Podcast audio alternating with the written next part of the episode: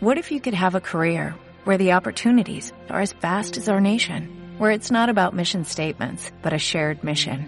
At U.S. Customs and Border Protection, we go beyond to protect more than borders, from ship to shore, air to ground, cities to local communities. CBP agents and officers are keeping people safe. Join U.S. Customs and Border Protection and go beyond for something far greater than yourself. Learn more at cbp.gov/careers. Are you are you listening? Damn. Uh. Yeah. Uh. ¿Qué pasa, bowlers? Bienvenidos a Massive Ball, vuestro podcast de opinión de la mejor liga de baloncesto del mundo. Muy buenas, Sergio, ¿qué tal estás?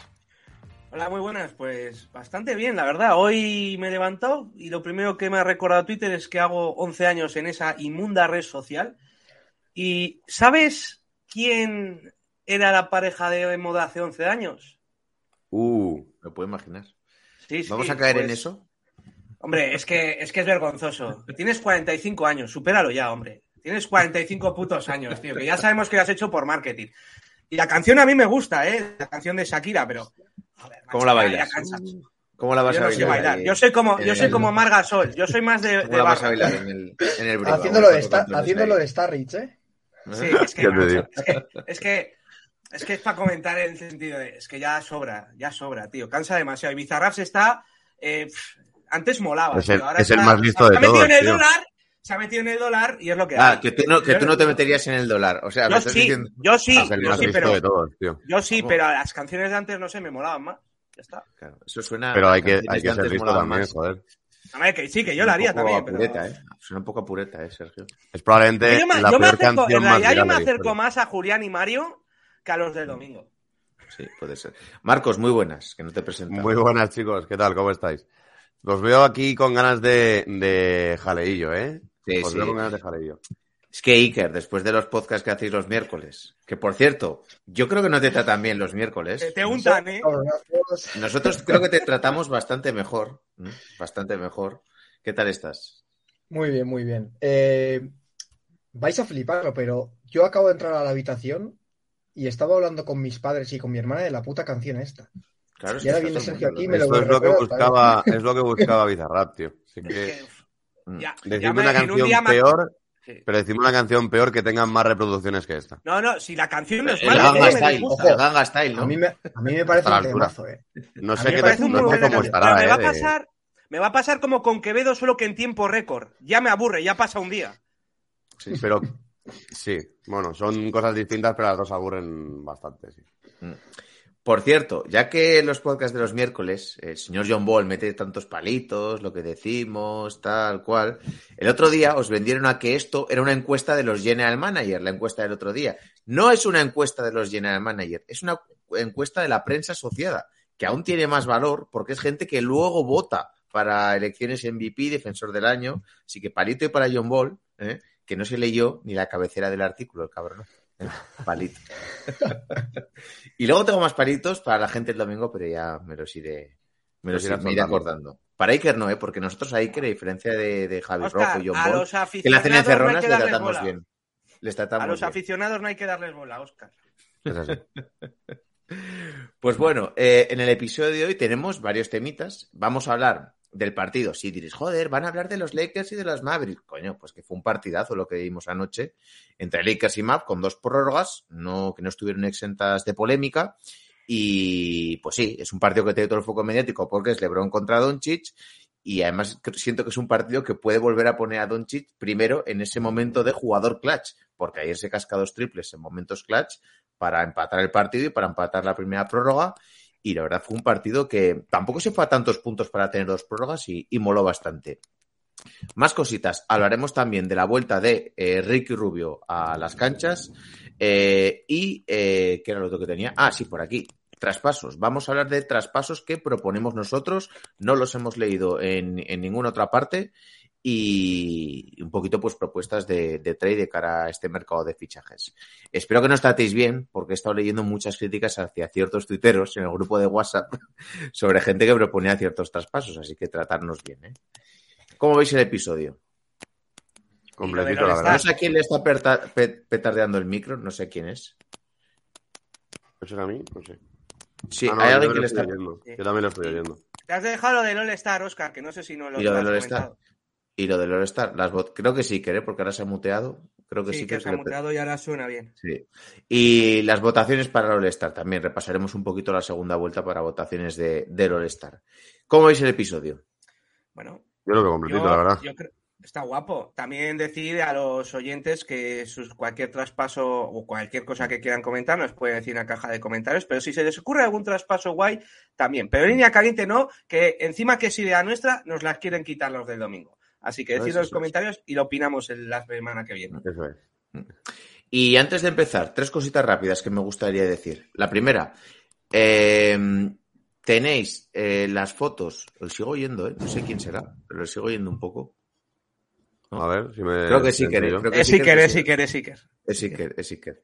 Eh, la primera, eh, tenemos eh, en nuestra página web, masivoloficial.com, unas fotitos elaboradas por el propio John Ball, en la cual pues vais a poder ver la cara de cada integrante del podcast. Pues, por ejemplo, aquí veis los podcasts de la Masivneta, y sale mi careto, el de Sergio, el de Marcos, el de Iker, y lo mismo en cada uno de los programas. Pasaros, echar un vistazo porque está bastante guay, se le ha currado aquí John La Ball. mejor foto es la de Javi y eso no supera a Sí, nadie. sí. Además, no os voy a decir, no os voy a decir lo que sale haciendo, pero vaya, eh, el Ministerio de Sanidad tendría algo que decir entre esos malos hábitos que tiene, que tiene el señor Javi Rojo.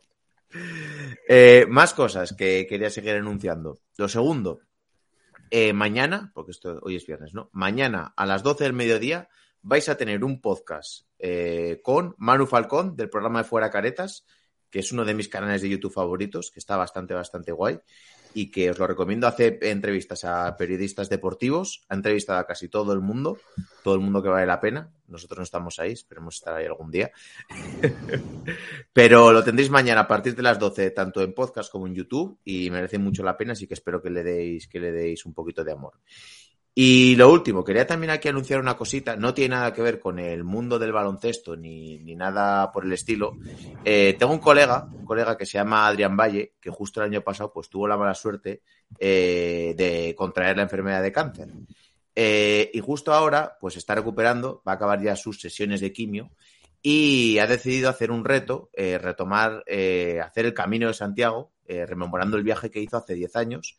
Y pues eh, se ha creado una página web que se llama Cuatro Amigos y un Destino, que os dejaré el enlace aquí en, en la caja de comentarios para que le sigáis. Y pues están recogiendo todo tipo de eh, ayudas, patrocinios y pues ya sabéis un poquito aportaciones similares para pues al final hacer un sorteo con todas las cosas que le den y donarlo todo pues contra la Asociación de la Lucha contra el Cáncer. Eh, simplemente, pues os lo comento porque no tiene nada que ver con el mundo del baloncesto, pero es un amigo mío y creo que pues, este tipo de iniciativas las tenemos que ayudar y apoyar un poquito pues para esta gente que, oye, que sigue luchando y además tiene algo que ver con el, con el deporte. Así que nada, dicho todo esto, yo creo que podemos comenzar con el episodio, así que cuando las noches de NBA se hacen largas y los días pesados, siempre tendréis más Ball para pasar un buen rato. Comenzamos. We just want our respect. Inside, He made Yusuf Nurkic a screensaver. 15-14. The Kevlar bench is going nuts. Rob wants his respect. Coach Vogel wants his respect. Disrupt Rondo. He puts it in. Here's Davis. 4-3 in the win. Oh, it's good. Anthony Davis has won it for the Lakers. Organization want their respect. Laker Nation want their respect. Walton can tip it. Bryant with the save. Oh, you got to get a shot here. Final seconds. Bryant for the win. Bang!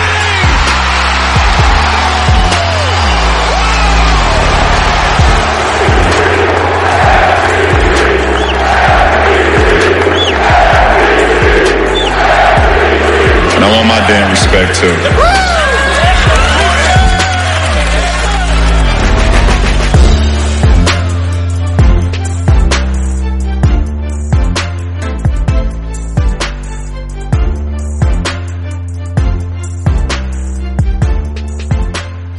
Pues comenzamos con el episodio. Eh, lo primero de todo, nos lo quitamos ya de encima, el partidazo de ayer entre los eh, Dallas Mavericks y Los Ángeles Lakers. Victoria de Dallas en el Crypto.com Stadium, 119-115. No me parecen muchos puntos para tal y como está la NBA hoy en día tras haber dos prórrogas.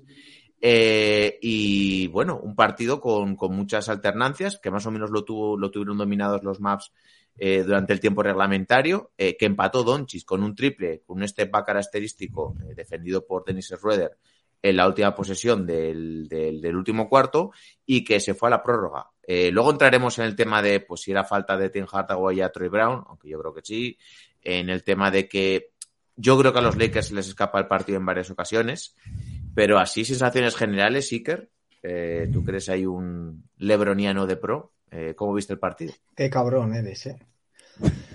A ver. Yo también lo soy. Probablemente, ¿eh? o sea que... probablemente el peor partido de, de, la temporada de LeBron, igual sí que es verdad que la primera semana empezó muy bien, pero vamos a dejarlo en uno de los peores partidos de, de, de esta temporada de LeBron. Muy fallón, eh, ha habido muchas situaciones luego en la prórroga y en minutos finales donde apenas intentaba generar situaciones y pasar para compañeros, directamente delegaba responsabilidades en, en Westbrook y en, y en Dennis Smith Jr., o sea, en, de, en Dennis Schroeder. Y, y ahora el partido ha estado muy entretenido porque siempre un, pues un LeBron eh, Luka Doncic es, es, un, es un partido por todo lo alto.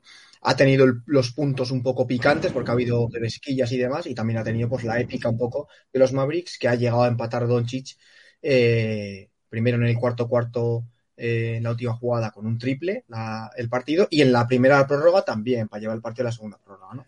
Eh, más allá de eso, eh, no sé, a mí me ha sorprendido bastante que Dallas, con el equipo, vamos a decir, al completo, haya sufrido tanto contra estos Lakers que tienen a día de hoy muchísimas bajas, ya de por sí de, de, de, la corta plantilla que tienen, ¿no? Y les han podido poner en un compromiso. Tiene un partido bastante malo, ¿no? Ya no solo de LeBron, sino de, de Schroeder, que venía jugando a bastante buen nivel, ha estado muy mal en el tiro. Eh, Thomas Bryan, que estaba siendo la reencarnación de Shaquille O'Neal en los Lakers, ha jugado otra vez, bueno, ya lleva dos o tres partidos un poco a niveles eh, mortales.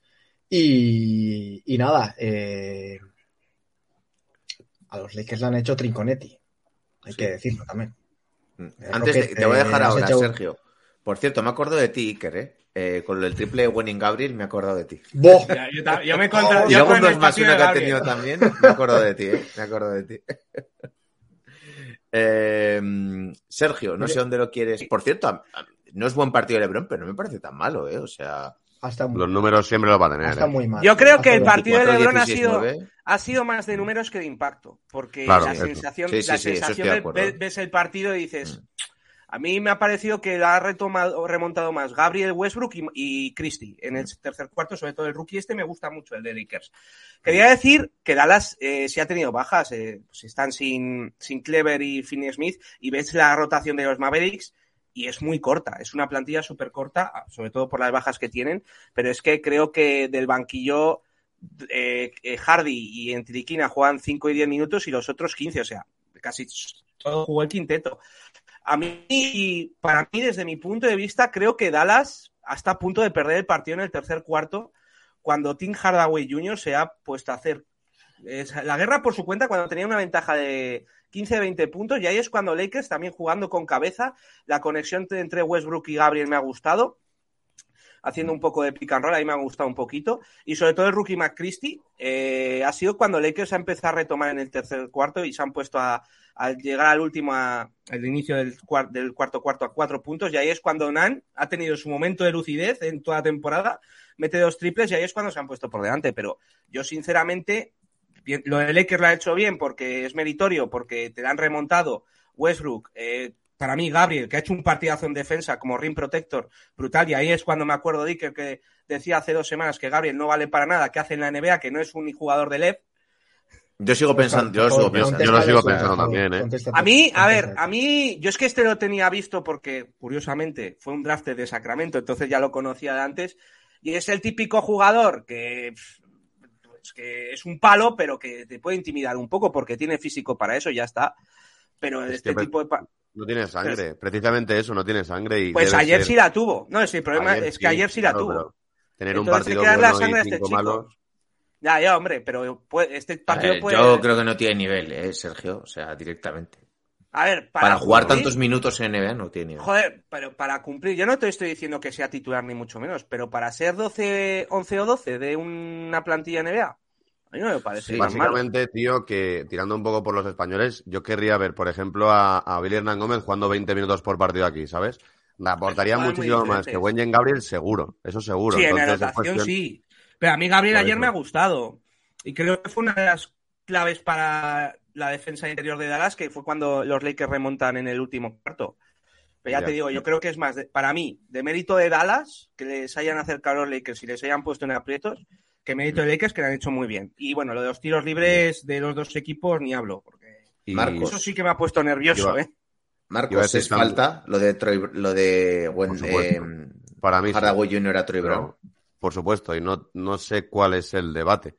No sé cuál es el debate. Que antes era más falta que ahora. Bueno, lo que te estoy, lo que estoy diciendo es que ahora, hoy, eso, eso es falta.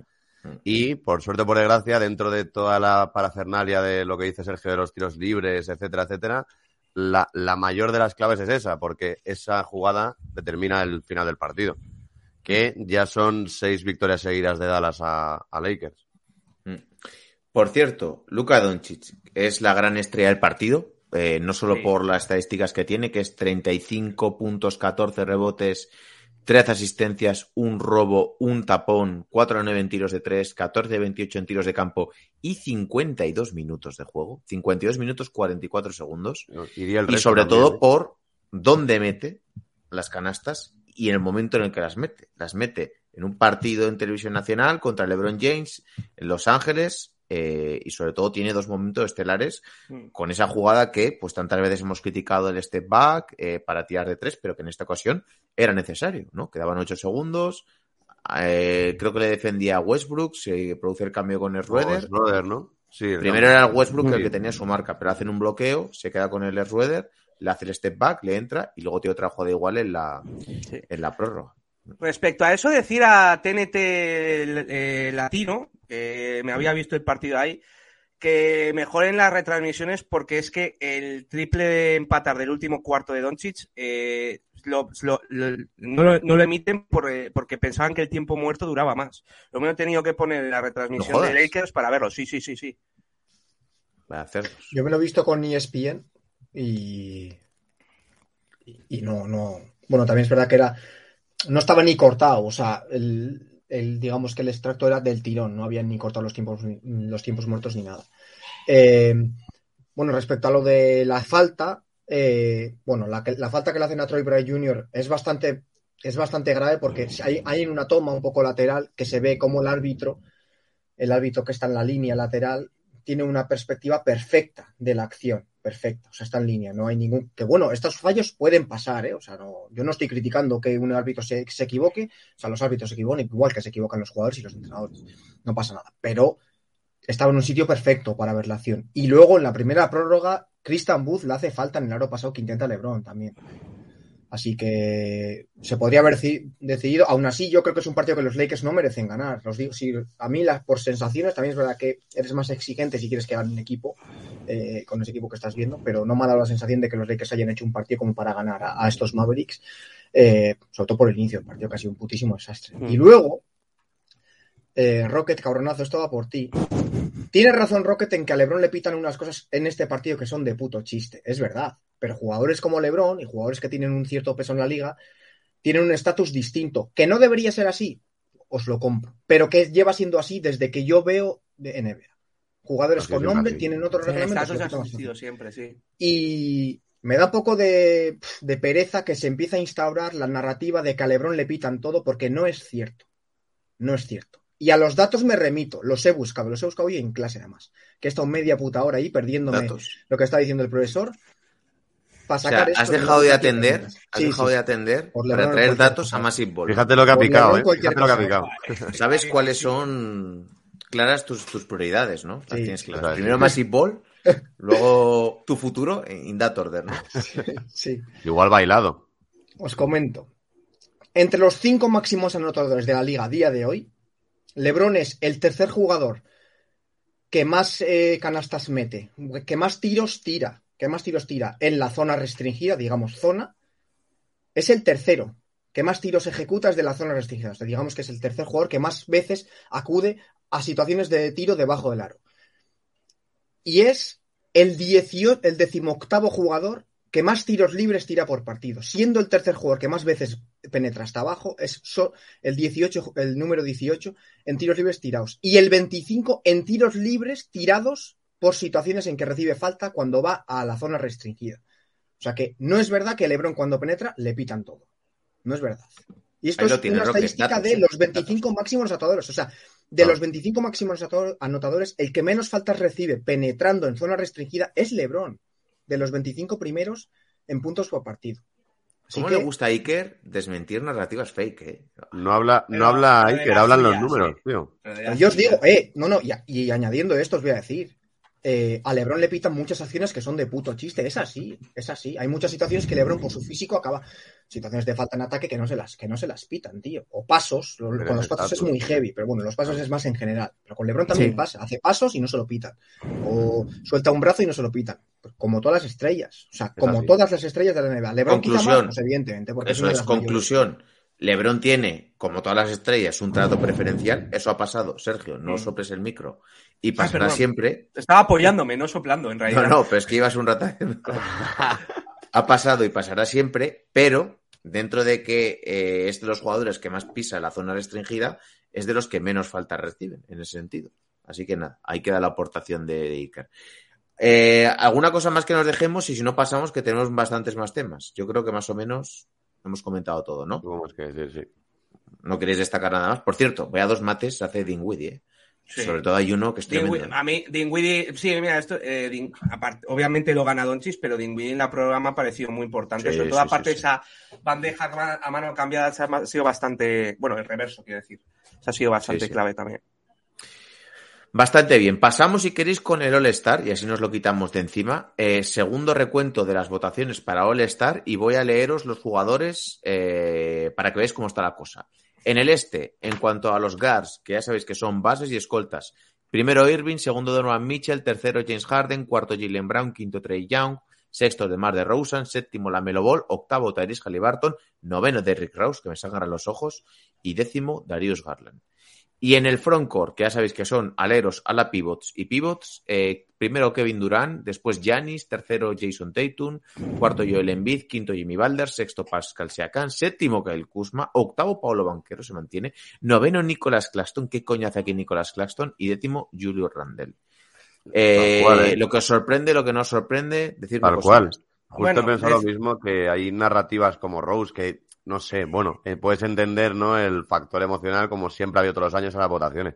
Pero es verdad que ¿qué hace aquí Claxton? No entiendo absolutamente nada de, mm. de esto. Y sobre todo que ya ha quedado claro dónde va a estar de los tres o cuatro de, del frontcourt del este, en, sobre quién recae ese debate de quién va a ser el tercero titular. Bueno, ¿eh? En la primera votación estuvo en Biz y ahora está Tatum y hay un diferencial. Por eso están, están, muy pegados, por eso digo que va a ser entre ellos. o sea, que lo que queda claro es que van a ser Durán ante Tocumpo. Bueno, que hay que decir que Durán se ha lesionado, que no sé si llega al final para el All-Star. Y Halliburton también se ha lesionado y también es duda para que llegue al, All-Star, en el este al menos. Entonces, con Durán se abre un hueco fijo y con Halliburton veremos, ¿no? Eh, sorprende que es que no sé qué hace Rose aquí, sinceramente. Debería estar Branson en vez de Rose, por ejemplo.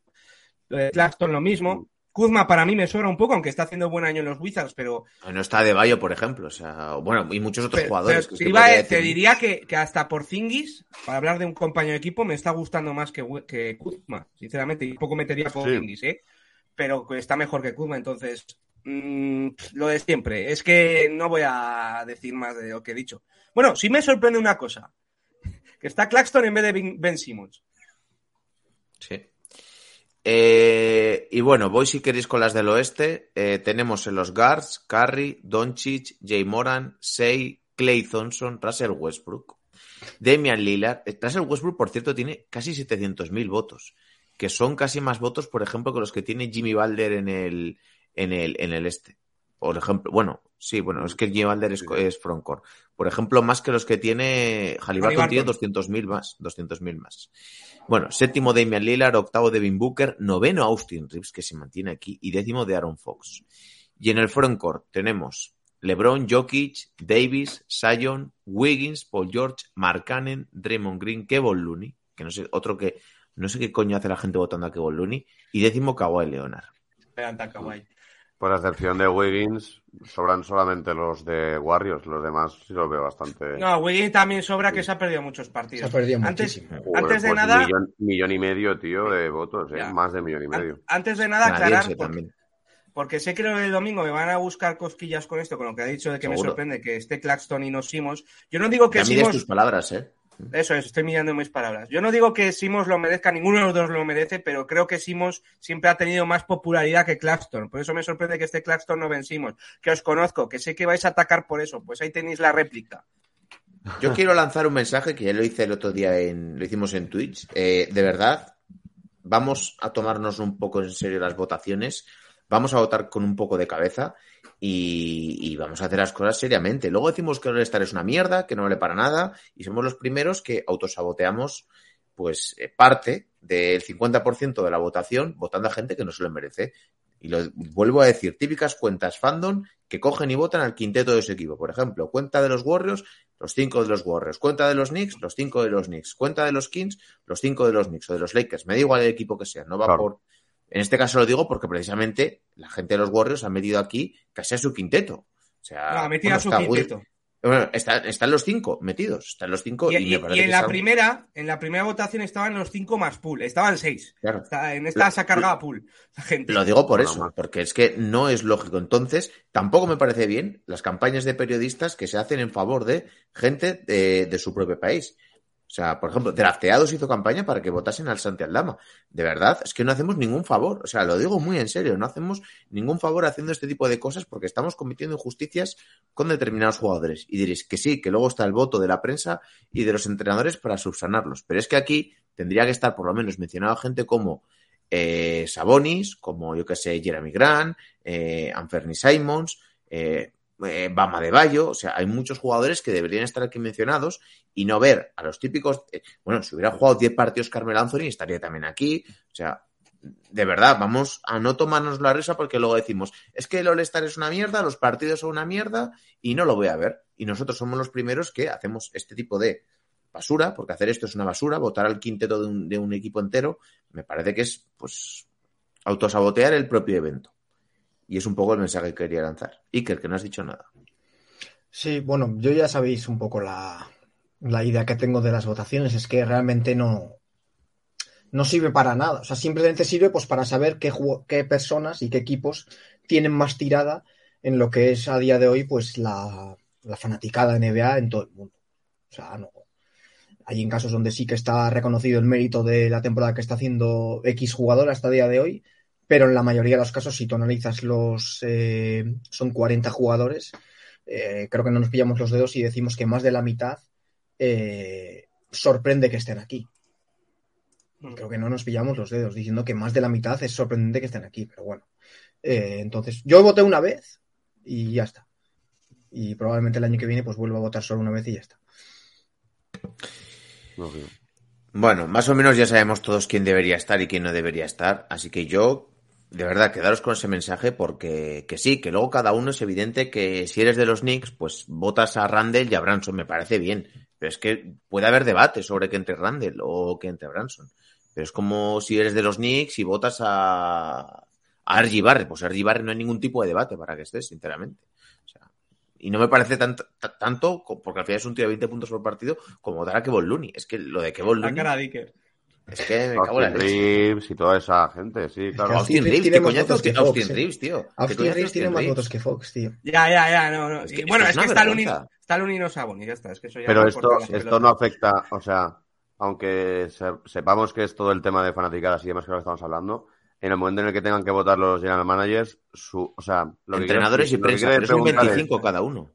Claro, lo que quiero decir es, a lo mejor la diferencia entre Austin Reeves y Fox, por ejemplo, que son los que acabamos de mencionar, es tan grande que aunque los general managers voten a Fox hay posibilidades de que Reeves pueda ir antes en función No, de la porque al final, imagínate que uno tiene muchos votos, pero solo llega al 50% de los otros. Tú al Claro, final, imagínate que de un 25% de uno y del otro, que es otro 50%, Aparte- tú de ese otro 50% igual no tienes ningún... ¿Quién va a votar a Rips? Vale, no le va a votar entonces, nadie. eso, es lo que, Aparte- eso es lo que quería saber, porque Pero es claro, como un examen al que La diferencia es tal, o Claro. bueno, Wiggins, que tiene un millón y medio de votos, ¿no? No, pero es como un también. examen al que puedes acceder al Pero- 5 solamente haciendo el examen Claro. porque no has hecho las prácticas y Ya. mm, se compensa. Pero pero- aparte, justicia, solo sirve para el quinteto. Los suplentes los eligen los entrenadores íntegramente. Por eso lo de Reeves es imposible, porque está noveno. Wiggins sí que mm, no es tan ser, imposible ¿no? porque tiene una muy buena cantidad de votos. Aún así, no creo que se le dé para ser el titular.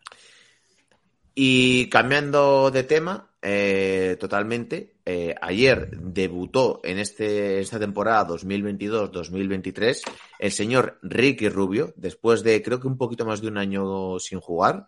Eh, lo hizo con 10 minutitos, en el cual pues anotó 9 puntos, 3 rebotes, una asistencia, 3 de 5 en tiros de campo, 2 de 4 en tiros de 3, 1 de 2 en tiros libres, eh, haciéndolo bastante bien, dejando buenas sensaciones, sobre todo pues eso, lo que nos alegramos es que vuelva a jugar y no es un movimiento, es como pues titularían muchas veces en los, en los periódicos el fichaje del, del invierno es Ricky Rubio, ¿no? Pero en este caso, en este caso ya era un poco de razón porque yo creo que es un jugador que les va a venir muy bien. ¿eh? Sí. Sí, sobre todo para dar descanso a Garland y, y Donovan Mitchell, aunque Neto no lo estaba haciendo tan mal, pero bueno. Y para complementarles en muchos casos, ¿eh? Sí, tanto, eh, es más, eh, Donovan Mitchell siempre ha dicho que eh, la NBA los primeros meses se adaptó también gracias a Ricky Rubio y a mí no me parece casualidad que el mejor año de Garland, el año de su explosión, fuera el año que Ricky Rubio estaba, estuvo en Cleveland el año pasado. Entonces yo creo que es, es un gran compañero, siempre se ha dado muy bien, aparte de lo que hace en pista fuera de ella. Y creo que esa veteranía, esa experiencia le puede muy- venir muy bien a, a los, a los Cleveland, Cavaliers, que al fin y al cabo aunque tengan a Rick, aunque tengan a Kevin Love, el quinteto es un quinteto muy joven y tener experiencia siempre les va a venir muy bien. ¿Creéis, Iker, Marcos, que evidentemente tendrá que ir poco a poco porque hay mucho tiempo parado? Lo ideal es que llegue en forma, ¿no? Tiene ahora, pues eso, hasta los playoffs tiene tres meses, pero puede ser una pieza fundamental para, pues, para dar un poquito de descanso en temporada regular y en momentos de playoff, pues para, pues, yo qué sé, en momentos que necesites tener el balón, jugar un poquito más lento, que necesite un poquito más de dirección y no tanta anotación, puede venir muy bien al equipo. Me parece que es un buen leer complemento. los partidos. Nos, nos extrañaría que a lo mejor hasta pudiera jugar en, en casos excepcionales, ¿eh? no de manera regular. El de 1, Garland de 2 y Donovan Mitchell de 3, Sí, en sí. función de cómo funciona el partido. Esto lo he oído varias, en varios, en varios sitios, ¿eh? Podría Mm, ser. Podría y, ser, sí. Bueno, pues eso, esa pieza veterana que, que lee, yo creo que es el que mejor lee el juego de, de toda la plantilla y que lo que decís, sus dos grandes estrellas, sus máximos anotadores, se ha visto su mejor versión bajo la batuta de, de- del base español, ¿no? Entonces, bueno, tampoco, yo creo que, que ya hacía ese papel de, de veterano, aún, aún estando en el banquillo sin jugar, pero claro, obviamente ahora, estando él en pista, seguro que, que estarán mucho más tranquilos y controlarán mucho más el juego que antes. Iker. Sí, a ver, yo sí que creo que no va a tener la importancia que tuvo el año anterior en los Cavaliers hasta que se lesionó, básicamente porque no puedes, no tienes minutos suficientes para tres bases, bases escoltas como son Ricky Garland y, y Donovan Mitchell. Sí que puedo entender que en temporada regular sea una, una posible alineación en momentos puntuales con estos tres pequeños, aunque, bueno, Ricky casi roza los dos metros, pero bueno, sí que es un jugador que necesita jugar en el puesto de base sí o sí, porque off-ball pierde mucho, ya no tanto porque ha mejorado bastante el tiro en catch and shoot, pero bueno, o sea, es, es un jugador para tener el balón en la mano y tener el mando del equipo, ¿no? Eh, yo creo que esta alineación es insostenible eh, durante mucho tiempo y en playoff, o sea, no puedes jugar con un quinteto tan pequeño. No, para momentos puntuales, decía yo. ¿eh? Claro, ser, sea. pero para- eso, o sea, creo que eh, yo me temo que vamos a ver un Ricky con probablemente su, su menor minutada en lo que, desde que es jugador profesional en la NBA. Pero al final es un poco, es que son matemáticas, o sea, no puede, o sea, Garland y Mitchell, además de que son muy buenos y están en su prime como jugadores, es que son muy jóvenes y tienen que jugar mucho y además son jugadores también con unas características de le tiene que dar mucho, mucho, mucho, mucho el entrenador, necesitan tener el balón las manos y Ricky justo pues complementa a los dos eh, mal, o sea, complementándolos uno, o sea, solo en- haciéndolo en parejas, pues sí que sí que le vería un, encaje bastante bueno. En Utah vimos eh, vimos el reflejo de ellos, o sea, tanto Donovan Mitchell como Ricky Rubio jugaron muy bien entre ellos y tienen una muy buena relación. Yo creo también por lo, por lo que se complementan entre ellos entre pistas, en pistas, son, son jugadores muy inteligentes y lo saben, que se hacen mejores el uno al otro, pero con los tres creo que, creo que va a ser bastante complicado porque es muy difícil sentar a un jugador como Garland o un jugador como Mitchell para dar esos minutos a, a Ricky Rubio, pero bueno, eh, sí que es verdad que es una es un upgrade muy evidente respecto a lo que te da Neto, que coincido con Sergio que estaba jugando bastante bien, pero Ricky es un jugador en otra dimensión totalmente distinta, que es capaz además de darte más, co más cosas de las que te da Neto. Por complementar, que me veo los palitos de aquí, los del domingo, eh, estamos diciendo que es un buen complemento. No estamos diciendo que vaya a ser titular, que vaya a tener aquí 25 minutos. Buen complemento para el equipo, ¿eh? que ya os veo venir, cabronazos. Y por cierto, lo que decías de la química, en el podcast que le hicieron hace un mes, en el, en el reverso Andrés Monge y Gonzalo Vázquez, él habló de que antes de la llegada de Donovan Mitchell le consultaron eh, a la hora de decir, no de su calidad, sino decir, oye, ¿cómo es este tío en el vestuario? Y él dijo que, que lo fichasen, que lo fichasen porque les iba a eh, hacer avanzar en el proyecto pues dos o tres años con la, jugada de un, la llegada de un jugador de esta dimensión y que era un tío encantador en el vestuario bajo su, bajo su experiencia. Eh, bueno, dicho todo esto, yo creo que igual nos metemos ya al fango ¿eh? y empezamos a hablar un poquito de, de, traspasos, ¿no? ¿Qué traspasos propondría cada uno? ¿Qué os parece? Venga. Puta, se pone Sergio Tontorrón, ¿eh? Venga, va, tiene ganas. Intro, intro. The level of cruelty that continues to be exacted against New York Knicks fans. It's pretty hard to take. With the fourth pick in the 2015 NBA draft, the New York Knicks select Kristaps Porzingis from Liepaja, Latvia. For Sevilla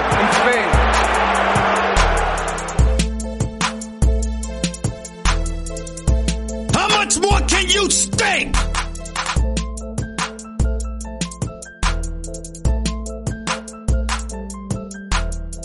Bien, pues continuamos con el episodio. Vamos a proponer cada uno dos traspasos. Pueden ser en base a rumores, pueden ser en base a que alguien les apetezca.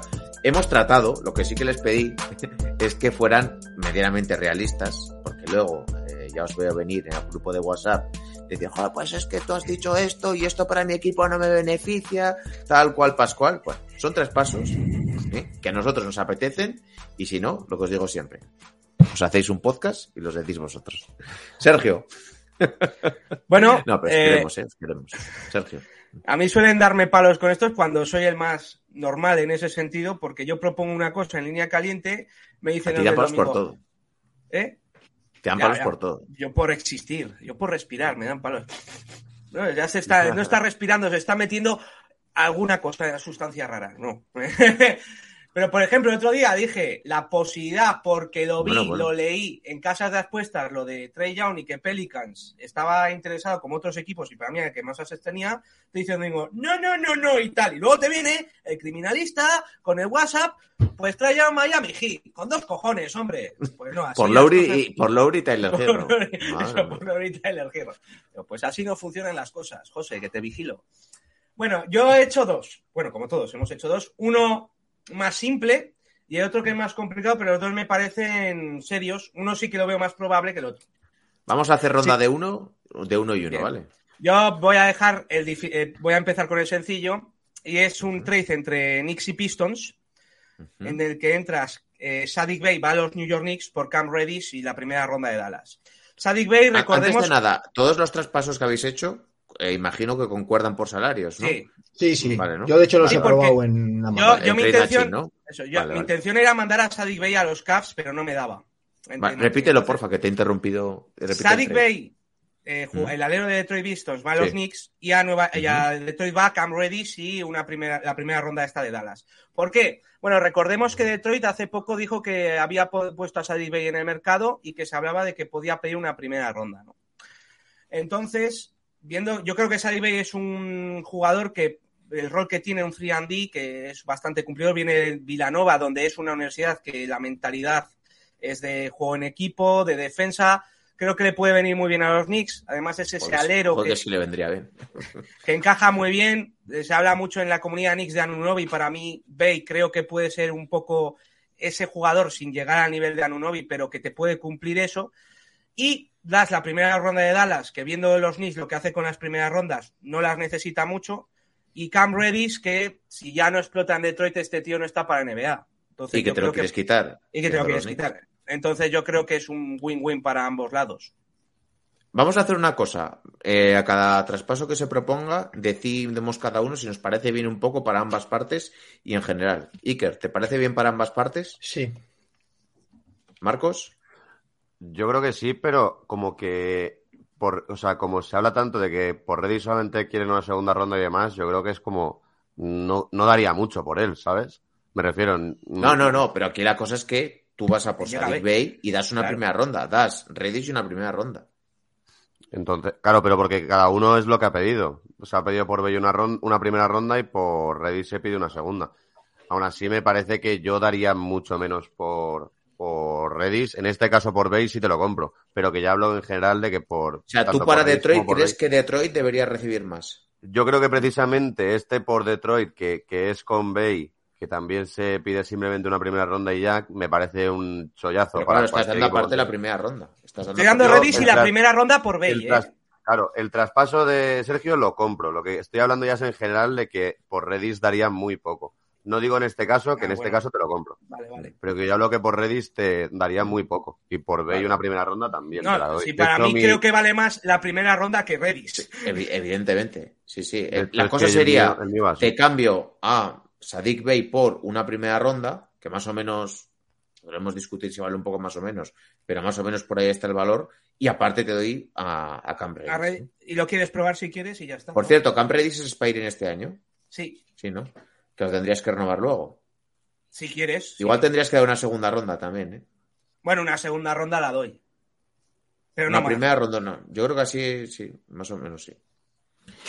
Bueno, más o menos yo lo veo factible. Eh, Marcos, Sí, yo también. venga.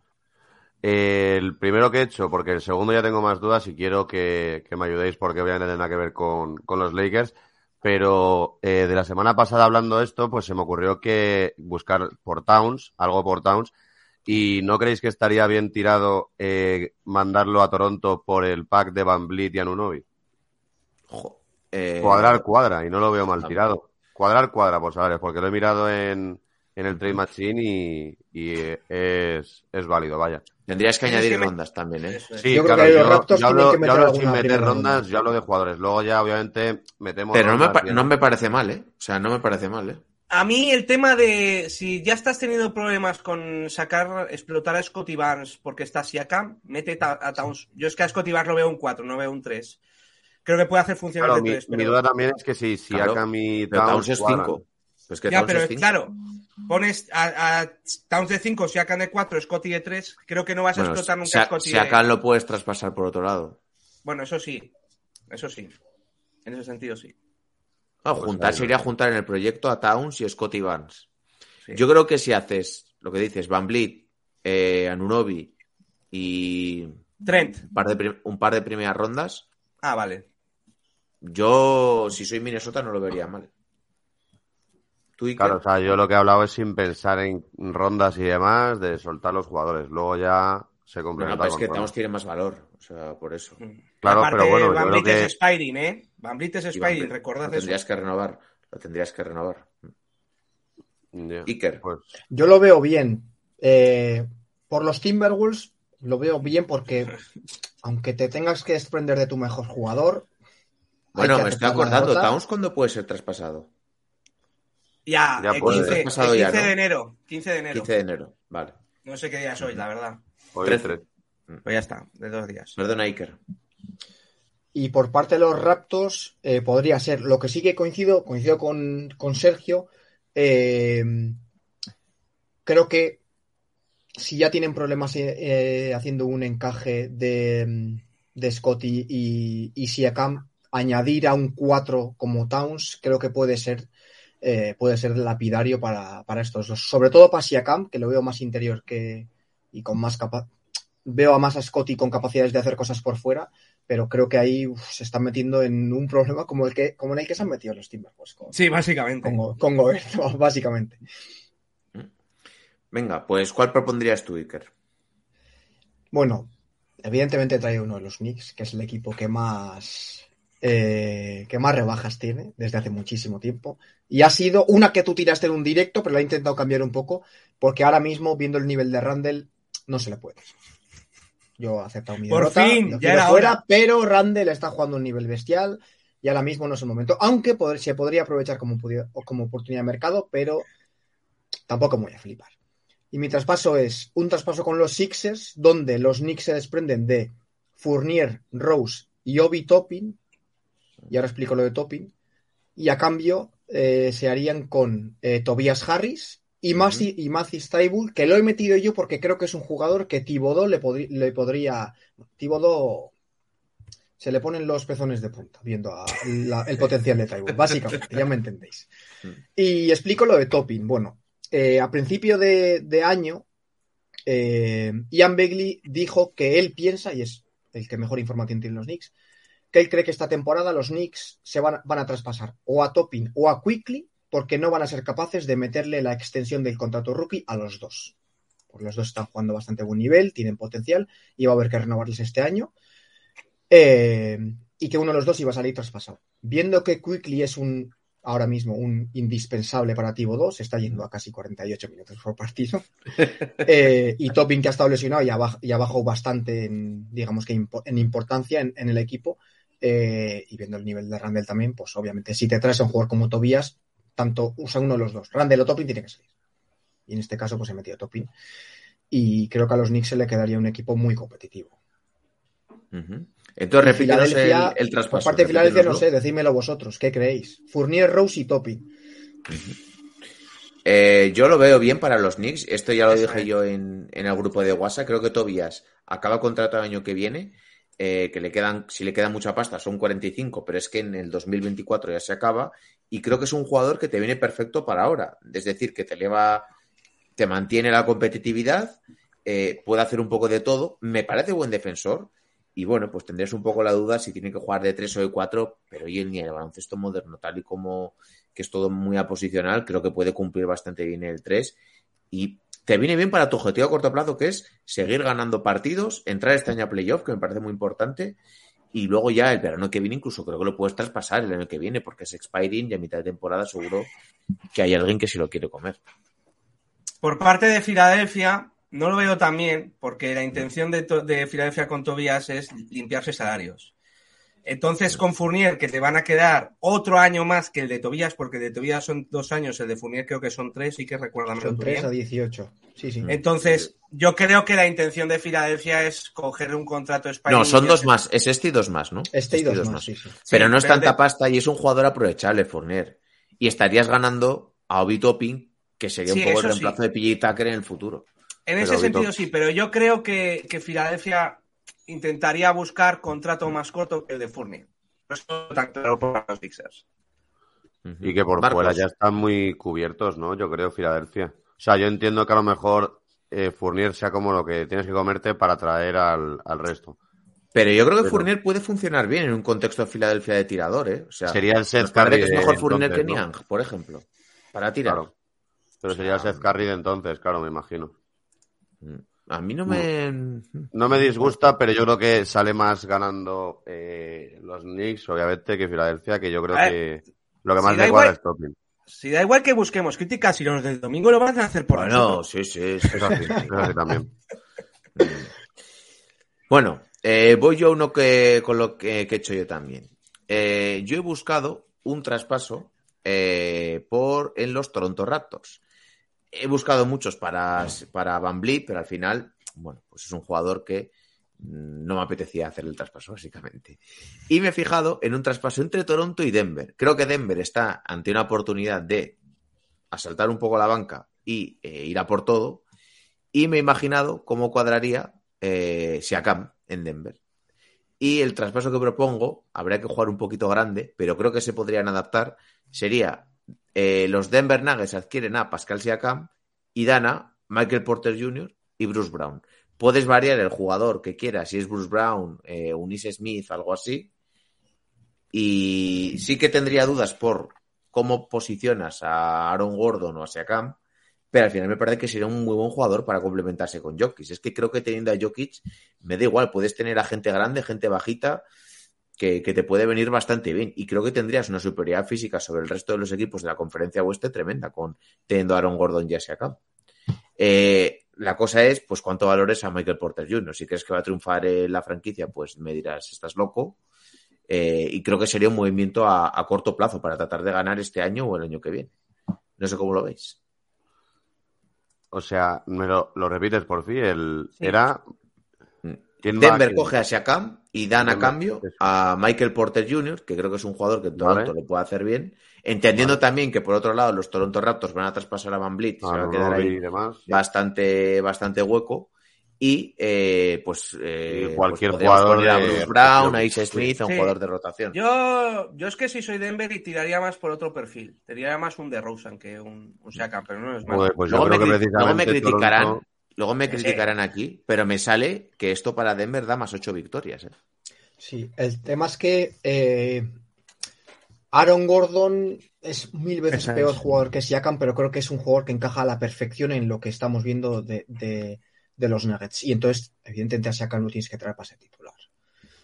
No, no, serían titulares los tres. ¿eh? Yo ahí por. Se podría ser. Alero Gordon, entiendo. Gordon... En algún momento sí, ¿eh? O, o a ver, en Orlando ha jugado momentos de alero. Sí, sí, sí. A ver, su, a ver la, entiendo, eh, llego hasta ahí, que la mejor posición de Aaron Gordon es de guardaespaldas de Jokic. Pero tener sí. un tío como Siakam, juntarlos a los tres, no tienen por qué jugar siempre los tres juntos pero tenerlos en la rotación me parecería que te... A ver, ¿quién preferís tener para unos playoffs ahora? Eh, ¿A Siakam o a Michael Porter Jr.? Se contesta solo. Sí, sí. No tienen por qué jugar siempre todos los minutos juntos, quiero decir. No nos tenemos que imaginar siempre el quinteto. Y creo que pueden encajar en momentos finales de partidos. Hombre, Sobre todo la, la cosa es que a Jokic. Jokic yo creo que hace fácil todo.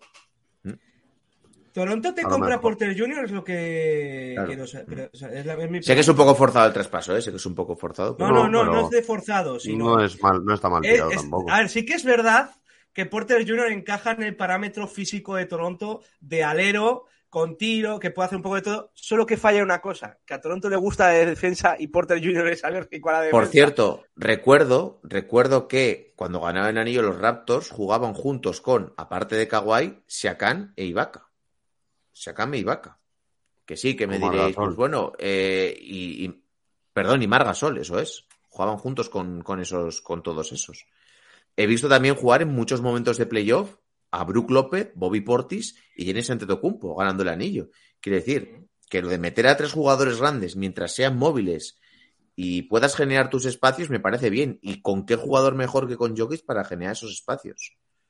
Habrá gente que me no, diga, bueno, pero es que Bobby Portis tiene más tiros que alguno que no. todos estos. O Ibaka tenía buen tiro. Bueno, yo creo que puede estar bien. A lo mejor sobrepaulas un poco la zona y para gente como Jamal Murray a lo mejor le, ah, le Murray no le ayuda ese cambio, ¿no? A Murray a lo mejor. No lo sé, yo creo que les daría mucha superioridad física sobre el resto, ¿eh? O sea, y defensa, a te ver. daría más defensa para estar con Jokic. O sea, liberarías que, mucho a Jokic.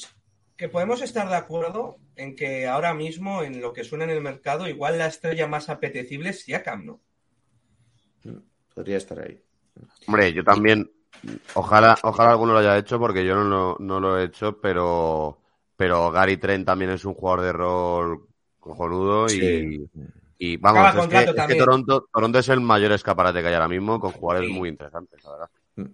Bueno, ya os lo dejo, depende un poco de lo que valoréis a Michael Porter Jr., si creéis con él como estrella o no. Yo creo que sigue teniendo mercado. A mí en Denver, yo lo he dicho muchas veces, no, no me acaba de encajar y creo que necesita pues un poco su espacio para, para, brillar.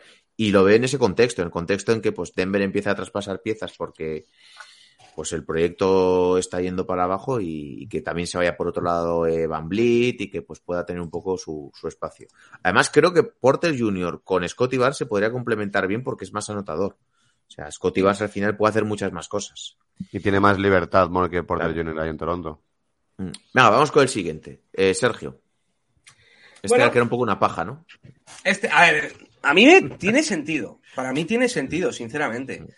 Eh, es un poco paja, pero bueno. Mm, básicamente, este lo he dicho más de una vez, pero el otro día, pues, Losilla propuso un trade de San Antonio Brooklyn y a la gente del grupo de Massive no le gustó, yo la adorné un poquito. Y técnicamente, lo que yo propongo es que a Brooklyn va eh, Jacob Poltel, George Richardson y Doug McDermott, y a San Antonio va Ben Simmons. Me explico, que igual esto puede traer cola. A ver, básicamente el trade es Ben Simmons por Poltel. Richardson y McDermott entran por, por tema salarial porque si no, no me da. Sí que es verdad que McDermott con el tiro que tiene puede ser aprovechable para Nets. Yo Richardson, viendo que están jugando Watanabe y tal, que lo está haciendo bien, por cierto, puede tener hueco en la rotación, pero yo creo que para mí la clave es Poltel, que si bien Nick Claxton lo está haciendo bien, para mí Poltel es un ring protector más seguro. Y ahora el caso Ben Simmons, que igual es lo que puede salpicar un poco aquí. Yo defiendo de que este jugador es recuperable, pero tiene que ser en un contexto muy específico. Y creo que el único contexto ahora mismo específico y el único entrenador que lo puede recuperar es Greg Popovich y los San Antonio Spurs. Porque parece que este es un tema de psicología, tema mental. Yo creo que Popovich es perfecto en esto. San Antonio creo que tiene el contexto perfecto para que él se sienta estrella. Creo que vencimos para que se recupere, tiene que sentirse una estrella. Sería el base del equipo porque Trey Jones es bueno, pero me parece como su hermano Tayus, un jugador que roza la titularidad, pero no me parece un titular para un equipo competitivo, sí, pero sí muy buen sexto hombre. Y creo que vencimos como estrella de San Antonio, siendo base, teniendo en la pelota, pudiendo tomar sus decisiones, creo que para los Spurs sería potente. Además, creo que no influiría en el tema Wembayama, porque ya está muy abajo, entonces creo No, que... yo, yo te lo puedo comprar, te lo puedo comprar, sobre todo, y creo que de los equipos que, eh, que esto lo escuché en el podcast de, de Mínimo Veterano, de los equipos que ahora mismo puede empujar por Wembayamba, el único es San Antonio, el único que no tendría una estrella clara alrededor de, de Wembayamba, porque dices, vale, cae en Charlotte, tienes a Lamelo, cae en Houston, tienes donde elegir, cae en Detroit, tienes a Kate Cunningham y a Aiden Ivy. ¿Quién es tu mejor jugador en San Antonio? Don Johnson cuando ser, está, de- no. va, va a ser, creo que un jugador como Ben Que son buenos jugadores. ¿eh? Sí, sí, pero, Pero Pero no son estrellas. Yo es de los que más compro, ¿eh? A mí me parece un buen, un Sí, buen a mí, yo no lo vería mal. Al final coges a McDermott, que es un tirador a Poeter, que es un protector de zona, y Joe Richardson, que es un sexto hombre. Y Sobre Ben Simmons, está, y Ben Simmons, eh, para Sí, en San Antonio lo veo, Está, so- está sobrando un poquito en Brooklyn. En San Antonio estaría bien Ben Simmons, creo que lo podría hacer bien. Iker. Iker no A te ver. lo compran, pero para nada. No, ¿eh? no, te, te os voy a decir cómo, cómo no se lo voy a comprar si yo tengo el mismo. Cambiando alguna pieza, pero el mismo. ¡Menudo Me cerdo, con- chaval! Me he quedado con las dos, con los dos equipos de Nueva York y el mío también era una solución para el tema. Para el Pues tema nada, de di el tuyo, bueno. así lo complementas. Claro. Sí. El mío sería que los Nets se desprenden de Ben Simmons, Ben Simmons, Seth Curry y Patty Mills, que Patty Mills volvería a donde ha sido más grande en su carrera, que es San Antonio, y los, Ne- y los Nets se harían con McDermott y Jacob Porter. Creo que ¿Y quién Cuadra es por el McDermott otro? salarios. te puede igualar lo que más hace Seth. Curry. Pero cuadra por salarios. Sí, sí, sí, me cuadra perfecto. Vale, vale. Pero digo que das, das mucho más. O sea, yo, yo creo que hay. ¿Puedes hay repetir, de- Iker, de- porfa? Sí, repítelo, Ben repítelo. Simmons, Seth Curry y Patty Mills. A ver, estamos los no de acuerdo. Todos de acuerdo estamos ¿eh? en que Seth no Curry y. Patty Mills. No, Patty Mills tiene dos años de contrato, es un jugador que no cuenta para los Nets. Y Seth Curry es Spidey. O sea, que están dando realmente a Ben Simmons.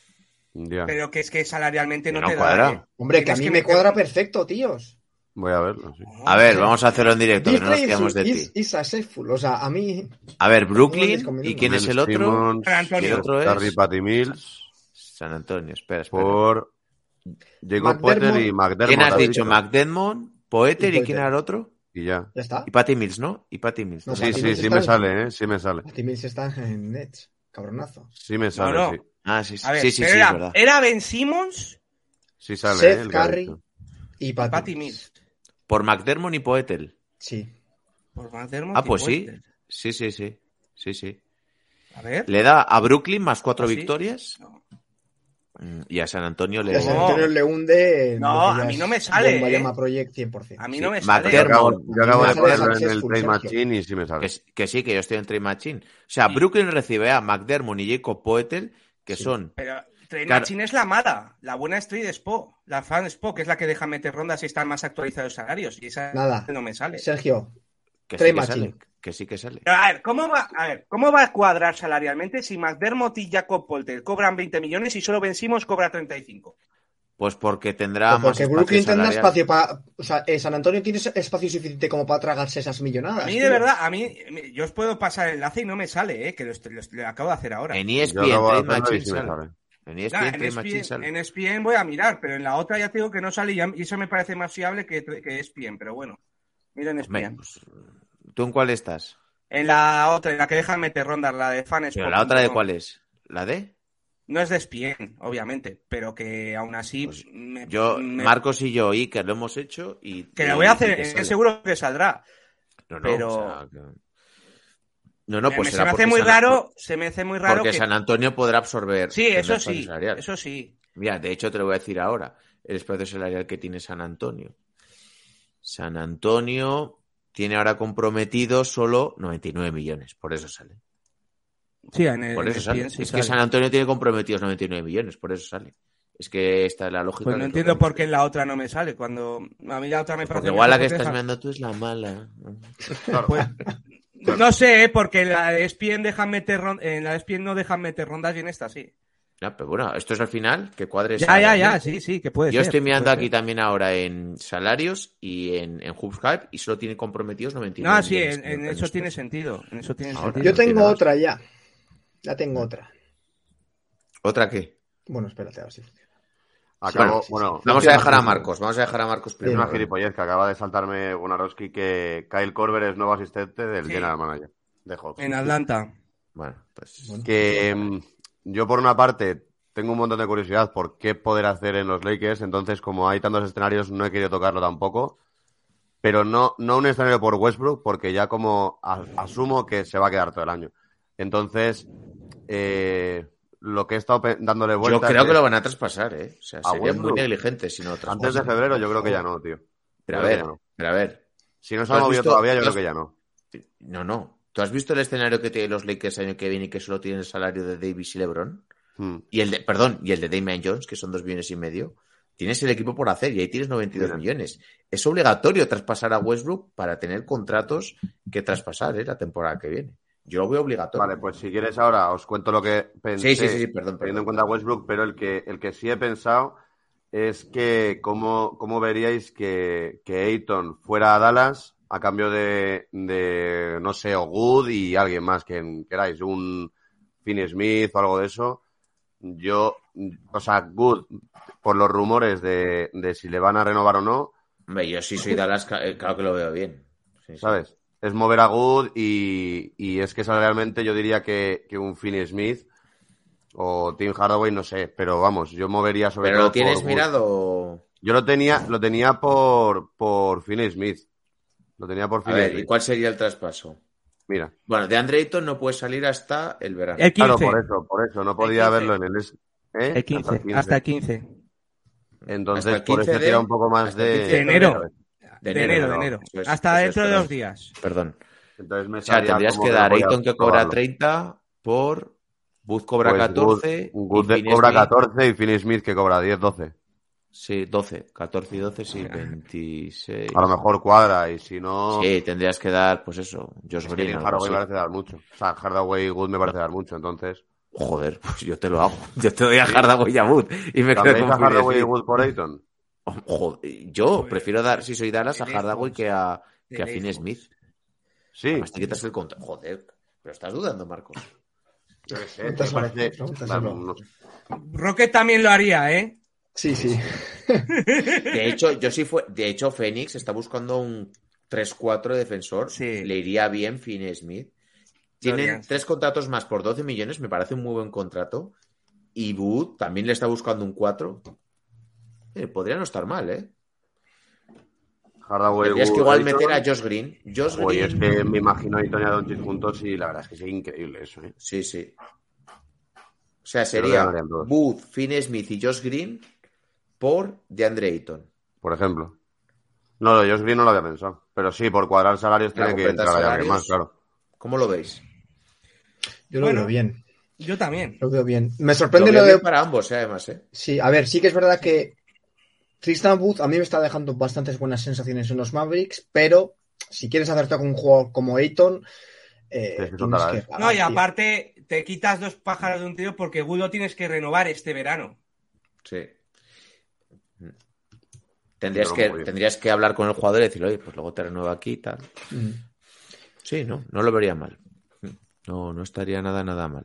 Eh, a ver, es que es lo que dices, ver a mm, a, a Ayton con con, Doncic. con Doncic estaría, estaría Se puede hinchar, tío. Los dos. A ver, yo tengo otro por aquí. Eh, creo que a los Cleveland Cavaliers les falta Ay, un alero. No me lo puedo Un creer, alero. tío. O sea, otra vez me la he pisado, tío. Dan copia, el pobre. No Espera, me lo espera, puedo espera. creer, tío. No está la cama. Espera, bueno, igual no, igual no, ¿eh? Igual no. dejadme hablar. hablar. tengo que otro, se me ha ocurrido a otra hora. Pero bueno, A ver, habla. escuchadme. Creo que a los, a los Cleveland Cavaliers les falta un alero y un pivot suplente. Un pivot suplente que sea un poquito protector de aro. Eh, yo, si fuera Cleveland, iría a Charlotte a pescar ahí un poquito por, por Río Revuelto y eh, traspasaría por Kelly Ubre y Miles Plumlee. O sea, para Cleveland iría Kelly Ubre y Miles Plumlee y darías a Caris Lever, que sí, que ya sé que es expiring, pero pues no sé si te vendría bien o simplemente por quitarte un poco el espacio salarial y te llevarías, si te interesa, un jugador como Isaac Okoro, que pues bueno, no está encajando muy bien en, en, en, en- en Cleveland, pero es un jugador que, que tiene buen futuro y que tiene buena proyección, ¿no? ¿Cómo lo veríais? Eh, recuerdo que Ubre todavía está lesionado, le quedan tres semanas, algo así. Me da pena por Pero- macho. A ver, Levert está fuerísima. ¿eh? Ya, pero me da pena. en Charlotte, Le es. Spiring y bueno, pues podrías ver eh, para renovarlo el de cara jugador año que menos- viene y estar ahí. Sí, Y es el jugador más prescindible. Yo también tenía un, un traspaso. Yo lo veo bien, ¿eh, Oscar? Lo veo bien. Sí. Para Eh, Cleveland llegaría un alero, que a ver, Sí, sí. que es grande como que Liubre, tendrías también a este chico, Lamar Stevens, que me gusta, y te llegaría un suplente de garantías, porque cuando no está ya Rezalen baja mucho el equipo. Y Mm. pues Mace me- ¿es Mace, Mason, Mason, Mason, Mason Mason. Plumlee, me- como suplente me parece que es un buen jugador, bastante mejor que Robin López. Miles Plumlee, macho. Hombre, claro. Ahora sí es el señor. Sí. Yo creo que sobre todo Cleveland gana, sí. Y Charlotte, pues si no tiene mucho que Coro, tendrías que confiar en llevarte Claro, un jugador joven como Coro, que lo podría hacer bien. Buscaría, si fuera Charlotte, buscaría meter una rondita, ¿eh? Sí, buscaría sí, Cavs que me Vale, diesen una se puede, rondita. se puede hablar. Claro. Algo de Bueno, se puede hablar, no, yo creo que sería, sí, meter una futura Claro, ronda en- protegida, como lo, sí. Es que equipos como precisamente Charlotte o, o San Antonio puedes no atracarles, pero jugar con el factor de que, de que van- están tanqueando. Entonces, lo que quieren es más futuro que puedes darles jugadores un poco menos importantes de cara a que ellos lo que necesitarán a lo mejor son rondas o buscan un poco eso, ¿no? Ajustamos entonces el traspaso. Sería, Charlotte recibiría Caris Lever y Saako Coro un par de segundas rondas, una Sí. primera ronda protegida, algo así. No, primera segu- ronda. segundas rondas que Cleveland con el traspaso de Utah de mirado y no tiene. Tiene las suyas Pues- que no puede traspasar pues por la solo un par de un par de segundas rondas y recibes a Kelly Ubre. A ver, Kelly Ubre también es expiring, te quiero decir. Eso es verdad. Entonces, es segunda Una segunda ronda. Una segunda ronda y recibes a Kelly Ubre, Mason Plumlee y te estarías, pues, eh, a Kelly Ubre luego lo puede renovar por un contrato un poco más bajo. Es un jugador aprovechable y lo mismo, Mason Plumlee pues, es un buen suplente. Sería para intentar pelear, pasar una ronda en playoff. Mm. Tampoco te, te la estarías jugando mucho. Si, si no te sale bien, pues te los quitas. Es que yo creo que no empeora. ¿Qué- ¿En qué podría empeorarte el equipo? A No, claro, a ¿me ver, eh, No le para puede ambos equipos, todos son expiring. Te estarías quitando a Okoro. Depende cuánto valoras a Okoro, pero yo a Okoro en este equipo Pero no creo que quitarte a Coro te, Claro. te baje el, el nivel competitivo, ¿sabes? Que además No, que libre, menos. que libre lo que tiene es una cabeza un poco tal, pero el tío es muy buen defensor y Eh, pero, es, es un ¿Ubre Andy de cuánto manual. tiene de lesión? Eh, dos, dos, tres semanas. Ah, bueno, a entonces ver, no es nada. Y Mason Para Plumlee el contrato un poco tal, pero el jugador en cuanto a, a ser un pivot suplente, vamos, perfecto. Mm. Luego tengo otro que es un Yo poco paja. Pues venga, Pero dilo. Va, dilo tú. Eh, no, Iker tenía antes otro también, ¿no? Bueno, Sí, bueno, No, también pero con ahora vas tú. ¿no? Ah, Ah, bueno, vale, vale, antes, has- Bueno, sí, mira, terminamos antes. con los Cavaliers. Y le meto yo rápido y terminamos con los Cavaliers. El mío también es eh, buscando un alero alto a los Cavaliers que si se hace este, si se hacen con este alero, it's over. O sea, así de Yo claro. también vi de Harrison Barnes, eh, pero no quería joder a eso. Sí, yo también, pero como Sergio me dijo que ahora está jugando bastante bien, lo, lo he descartado. Y además es que Levert no se lo pueden comer. El mío sería. Un traspaso con Toronto donde a pelo sale Levert por Anunobi. Evidentemente los cables tendrían que meter algo. Ni de palo. Tienen que meter más cosas, vale. No, sí, sí, porque es Spiring. Pero dicho, vamos a conversar un poco, un poco más. Vamos a ir de duros. Esto es un negocio, ¿no? Como nos gusta en la NBA y en Estados Unidos. Esto es un negocio, no hay sentimientos tal. Y el traspaso quedaría con los Cavaliers sueltan a Levert y a Ricky Rubio. Lo siento mucho, Ricky, pero. Y se hacen con Anunobi y Otto Porter Jr., que Otto Porter Jr. no está jugando, porque no sé si está, Está lesionado, pero bueno, está sí, lesionado. no Está lesionado jugando, pero bueno, se lo comen ahí, se comen esos 12 millones que tiene por cobrar de contrato. Y como Anunobi lo metas en este equipo, fíjate. Mira, No, eh, no te lo hace pronto. te va a insultar, eres Edu. Oscar, Oscar, espérate, espérate, Oscar, espérate, que no Eres termina terrorista. Tú lo que quieres es joder la vida a Ricky Rubio. Metemos O sea, la primera ronda de los Cavaliers propia de 2024. Hala. Bueno, Ojo pues, Ricky, ojo Ricky Juancho, ¿eh?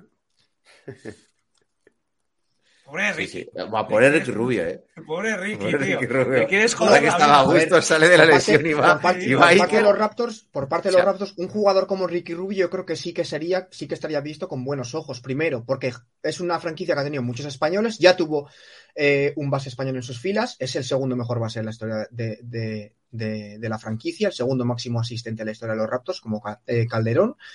Y, y además es que Seguro que necesitan es un base, es que segundo solo mejor estaba base Blitz, de Raptors. ¿Eh? ¿Te parece mejor Calderón es el segundo mejor base en la historia de los Raptors, por detrás de Sí. Kyle Lowry. Mejor que, la, que Van Vliet. Van Vliet yo no lo considero base, es un shooting guard. Bueno. no Es sé, base, ¿eh? Iker. Es un Yo shooting también lo considero escolta. Es ¿eh? escolta always. Yo también lo considero escolta. Y Zion es bueno. alero, ¿no? Iker, Zion es un 3. Pues es un tre- en 2003 jugaría de tres. Bueno. Iker, yo este no te lo compro, pero por la pobre, por la salud de, Ricky Rubio, que ahora, que ahora que vuelve, tú eres tan mala Pero persona. sería duro, sería duro. He, he dicho que hemos estado hablando de Ricky, el tío se la ha callado, se la ha callado. Sí, sí, sí. Ay, no voy a sí. decir mucho porque esta la acabo, la de hacer, la acabo de hacer, eh, la acabo de hacer. Pobre Ricky, Va, no, voy, tío. no va. voy a ser malo como, como los Una, demás. una mira rápida. A ver, esta es muy típica, pero ya que no la habéis dicho, la digo yo. Ayton y Jay Crowder a Indiana, Miles Turner, Buddy Hill y Daniel Tays a Phoenix. Y Pierde patas... mucho. ¿Quién Pierde mucho Fénix. Fénix. No. Miles Turner, Buddy Hill y Tays. Yo creo que no pierde. Miles Turner ¿eh? lo tienes que renovar. Eso sí. Vale. ¿Quién es por? ¿Ayton y? Y Crowder, que no lo A quieres. mí Crowder me parece que... eh, Ayton me parece que vale más, ¿eh? Yo te diría que no. A ¿eh? Hombre, básicamente porque ese paquete de Indiana ha sido el, el escenario de Westbrook y las rondas. Ya, pero Miles Turner está jugando bien, Hill está jugando bien. Yo lo haría. Yo no sé. Pues tú, o sea, Yo Marcos, creo ¿tú que habría la que darle una vuelta. Ayton cuál Habría- era? La base me parece bien, pero creo que habría que darle una vuelta. Yo es que, ¿Cómo va- puedes a ver, yo igual valor, yo igual sobrevaloro mucho a Ayton, que es igual lo que me pasa a mí, ¿eh? O sea, puede, puede ser eso. ¿Cómo Eh, veis bueno, jugando juntos a dos jugadores de perfil muy similar como Devin Booker y Buddy Hill? No, Vale, decir es hombre. Hombre. Obviamente, pero es que son dos como dos como repetís, entenderme un poco la diferencia que hay de jugadores. pero evidente, más que pero- tuviera el talento de tirador. Sí, Tirador, pero ya, o sea, me refiero a eso, pero que tienen un estilo de juego similar, los dos tiradores, capacidad de Sí. desborde uno contra uno y demás. O sea, sí que es verdad que tienes que sacrificar un poco pues el rendimiento como titular de Buddy Hill, que es un jugador para ser titular en muchos equipos de la NBA, tío. Mm, mm. Que eres un hater, Sergio. Eres un hater de. Hill. Pues bueno, eh, rencor, ¿eh? tenía uno aquí, pero me he dado cuenta que no, que no me cuadra, así que no lo voy a decir. ¿Te has cargado a Ricky Rubio también o qué? No, no, no, no me, estoy mirando a ver si lo puedo salvar de alguna manera. Eh, pero- Yo de las dudas que tengo sobre este mes, primero es el de Crowder, que, que la gente parece que se está olvidando y tiene que moverse a algún lado seguro. Hombre, sí. Y luego el, el clásico paquete del, del Nam Beverly, tío. ¿Quién se, Mira, quién se come? Este, este nadie- que tengo aquí. Y A nadie ver, pensó lo, en Miami. Lo he ajustado este, ya que habéis hablado de Indiana. Uno entre Venga. Indiana y los Knicks. Los Knicks se quitarían a Toppin, Redis y Fournier y recibirían a Duarte, Naismith y Buddy Hill. Uf. Había metido a Miles Turner, pero digo, había metido a. Miles Turner, pero claro, ¿qué va a hacer Miles Turner con Mitchell Robinson? Lo he pensado No, luego. no, no, no. Ojo, yo- no está mal no. tirada porque. Mira, yo te digo una que cosa, Naismith no está muchas jugando- veces. Naismith, No, Naismith yo creo sí, que le gustaría mucho a Thibodeau. Si y mi problema es Buddy Hill. Bueno, es un es jugador que no te sobra. Buddy Hill, tío. Son jugadores que yo creo que le gustarían mucho a Thibodeau, fuera coñas, ¿eh? No, Duarte lo quería. Duarte, lo- Duarte lo quería en el draft, intentó subir por Claro.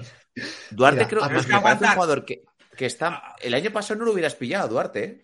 No, no, sí. No lo hubieras, no, te lo hubieran mi problema es aguantar Ahora otra vez al, al paleto bameño otros años más, tío. Estoy hasta, hasta los huevos de sí. ese Y tío. Naismith, es que lo he mirado antes, no está jugando mal. eh, ahora estaba lesionado, pero dicen que puede volver ya, que es cuestionable para, para él mismo.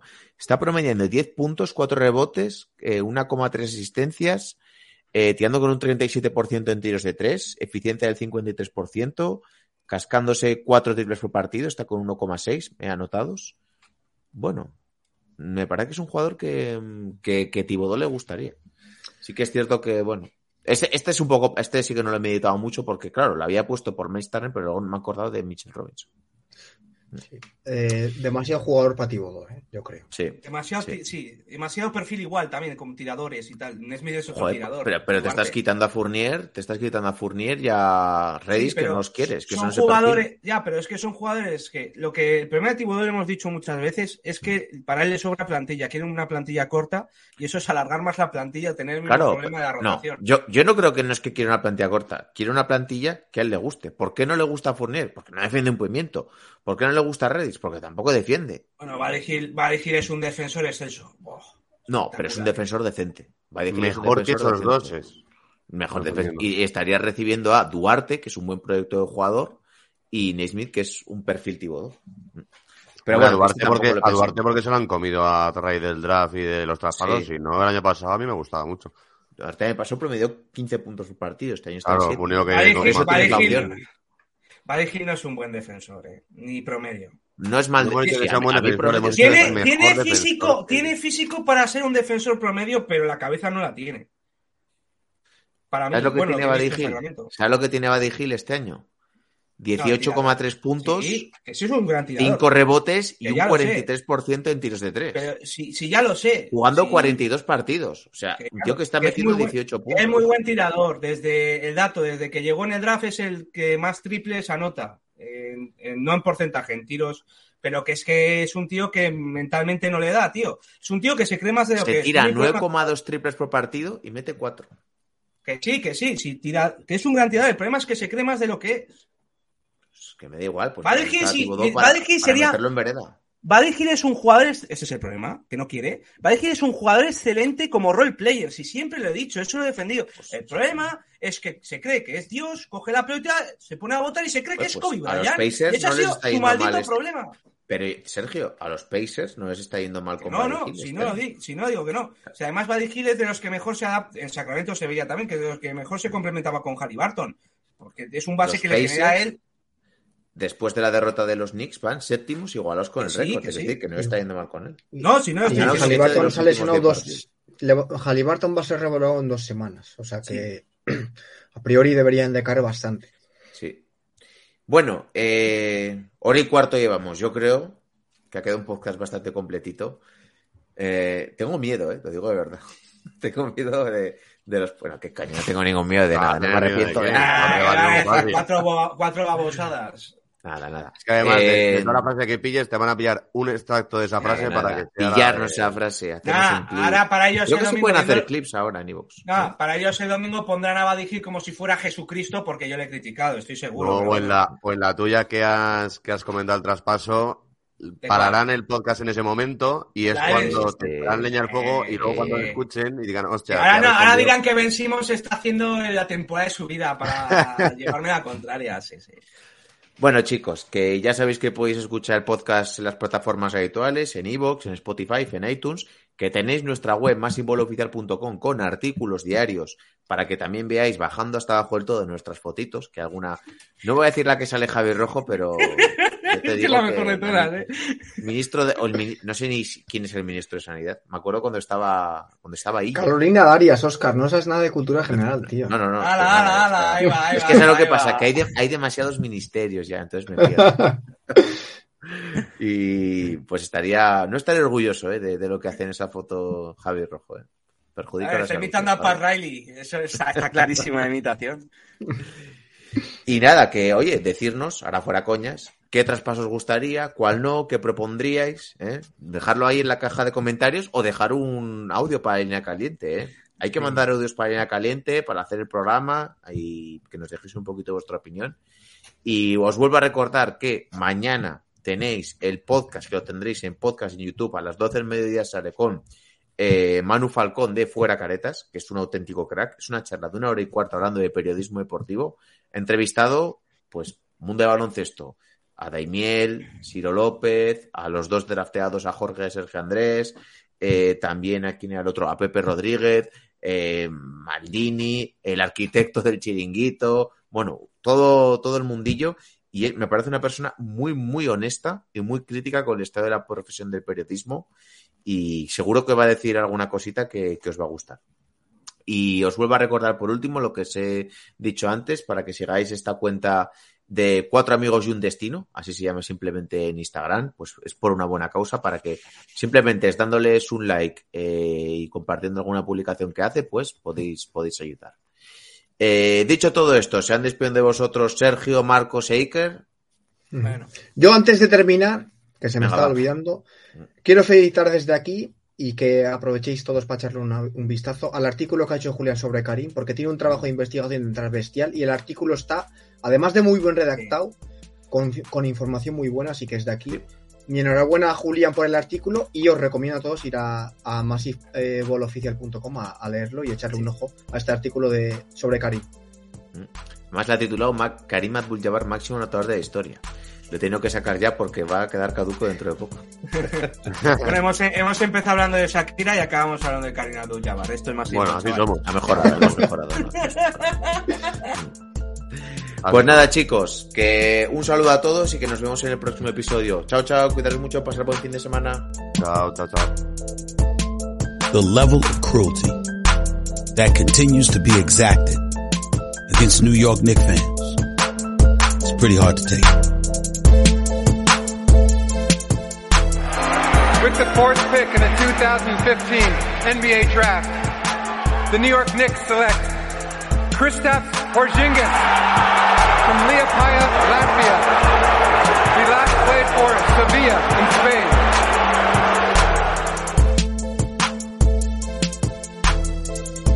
How much more can you stink?